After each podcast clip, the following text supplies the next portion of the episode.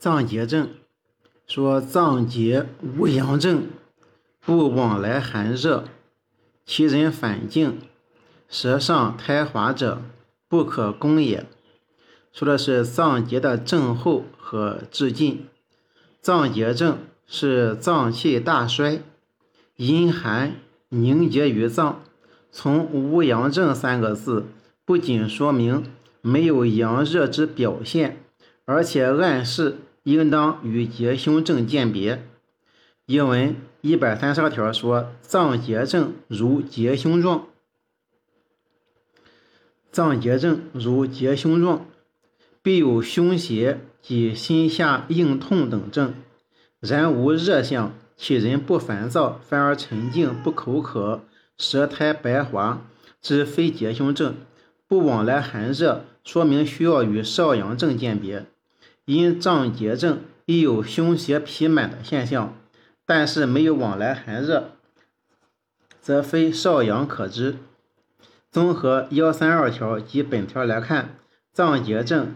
应有脏邪及心下硬痛拒按，其人不烦躁而反静，口不渴，时时下利，寸脉浮，关脉小细沉紧，舌苔白滑等症，属于正气虚衰、阴寒凝结所致。治法依温脏散寒、攻补兼施，切不可用攻下之法。原文说：病胁下素有痞，连带胁旁。痛饮少腹入阴经者，此名脏结子。阴经，阴经是指生殖器官而言，脏结的微厚。